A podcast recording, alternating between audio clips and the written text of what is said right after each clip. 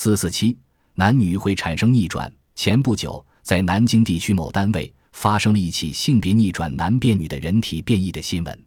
这位新闻人物原是一位男子汉，直系亲属中尚未发现有遗传毛病，本人身体健康。六十年代曾参军，退伍后到某单位工作，膀大腰粗，曾干过井下放炮工。后来娶妻，生有二男一女，小儿子十来岁了。夫妻感情尚好，三四年前，她的身体突然起了变化，女性特征日益明显，音调渐渐变尖变细，汗毛脱落，后来乳房变大，胡须不见了，接着男性外生殖系统萎缩，月经来潮，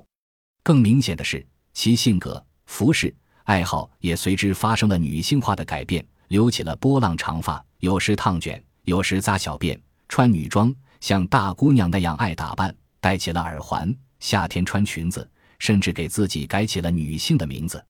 变性之后上班正常，只是变女之后体力大不如以前。经北京、上海妇科专家诊断，此人的体内有男女两套生殖系统，原来是女性不发达，男性占优势，所以仍可娶妻生子。后来阴阳异位突变，女性占了优势。男性特征萎缩到接近消失，人性别上的逆转是因为遗传基因起了特殊的变化，具体情况因人而异。有一位医学专家在谈到这一情况时说：“我们对人体的生理构造应该重新加以认识。人体的原型是女性的，这一点在胎儿产生的初期就很明显。例如，男性胎儿的阴囊是从大阴唇变化而形成的。”在男子身体中残留着女性的组织，男人的一半是女人，男人也能够受乳，这无论是在国内还是国外都已不是新闻。男子也有乳腺，